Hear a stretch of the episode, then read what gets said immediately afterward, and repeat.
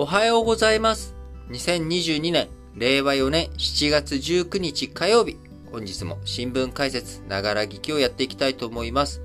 えー昨日18日、日本の林義正外相は、えー東京都内でですね、韓国のパク・ジン外務大臣と外務長官あとね、会談をしたということで、えー日韓関係の悪化の引き金となった元徴用工問題、えーこちらのね、早期解決で一致したということです。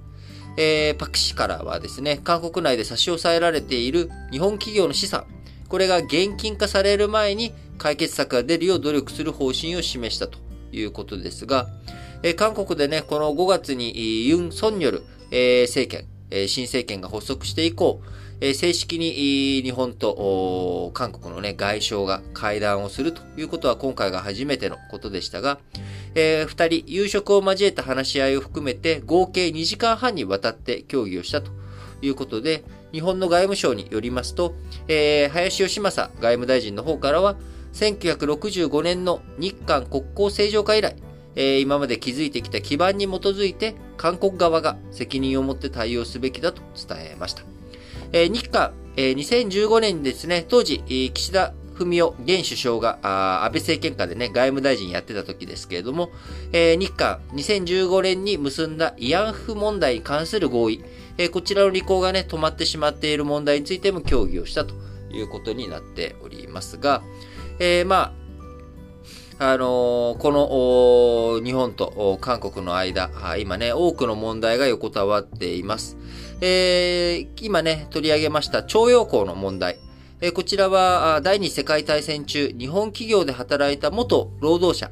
えこちらがね、賠償を要求したということに対して、え韓国国内の司法判断と日韓の協定、こちらに食い違いが生じてしまっていると。で、えーそのね、韓国側、あ韓国国内の司法側の司法判断で、えー日本企業に対して賠償命令、まあ、こちらが出て、まあ、それによってね、日本企業の資産が差し押さえられているという状態になってしまっ。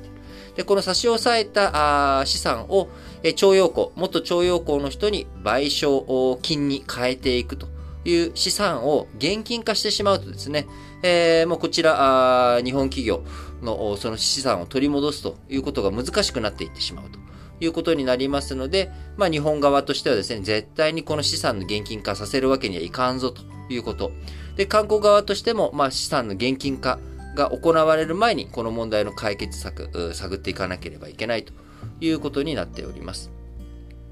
また、慰安婦問題についてはですね、えー今申し上げました通り、2015年に、えー一応、もう再不可逆的にね、解決するということになりましたが、あそれに応じてね、日本も、その基金、えーお金のね、拠出とかもしたんですけれども、まあ、まあ、再び、いろいろと、揉めてしまっているということ。まあ、これらがね、大きく、もともとの日韓関係を悪化させる問題として、この二つが横たわっていたわけですが、えーそれ以降にもですね、韓国軍が自衛隊機に対してレーダーをですね、照射したということ、こちらで、えーそれ以降日韓のね、防衛交流が断絶するということになってしまいました。レーダーの照射というのは、その後何が起きるかというとですね、攻撃をする、相手に、えーこう、ね、えー攻撃をするための、まず、その前の行動としてレーダー照射というのがあるんですが、これはあの冗談とかねあ、そういったことでできる問題ではなくて、あの、もう撃つよという話になってしまうわけなんですよね。で、これをやられた結果、もう日本としても韓国側と一緒に防衛交流なんてできないということで断絶。そして、えー、G ソミア、あ日韓がね、軍事上の機密情報を共有するというこちらについても、えー一度、ああの、韓国側が破棄してきたというようなこと。まあ、それに対して日本が、まあ、韓国向けに手続きを厳格化、いろんな輸出管理のね、厳格化をしていくとか、あ日韓関係どんどんどんどん悪化していってしまいました。ただ、その悪化の背景、えーいつ、何時悪化していったかというと、えー前政権であるムン・ジェイン政権、えーこちらがね、あのーいろいろともう北朝鮮に融和的な政策をしたりとかですね、えー日本との対立を煽ったりとか、まあ、こういったことで、えーもう、どんどんどんどん悪化が進んでいってしまったと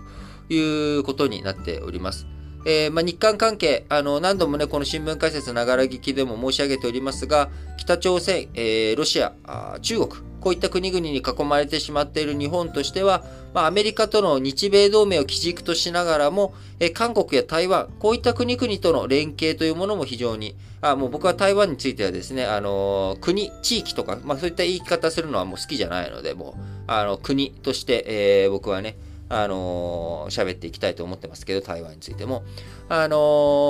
ー日本としてはね、韓国とか台湾、実際に、え、こちらの土地に根付いている国々とですね、しっかりとやっぱり連携を保っていくということ、え、連携していくっていうことがね、え日本の安全保障上非常に大切なことだと思っています。えしかしながら、まあ、そのためには双方のね、信頼関係というものが欠かせないと。で信頼関係というものはこれまでの国際的な約束を積み重ねていく。えそれでしかね、信頼関係っていうものはあ構築していくことができないと思っております。えー、ユン・ソンニョル政権、えー、今ね、韓国側、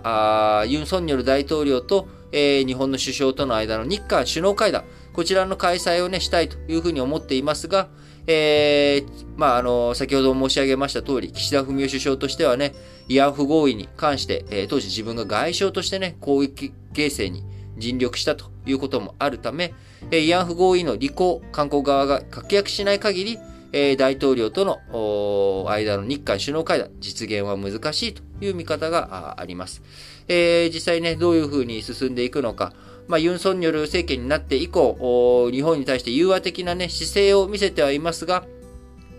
えー、姿勢だけでなく、えー、しっかりとね、行動というものを伴って進めていってほしいなと思います。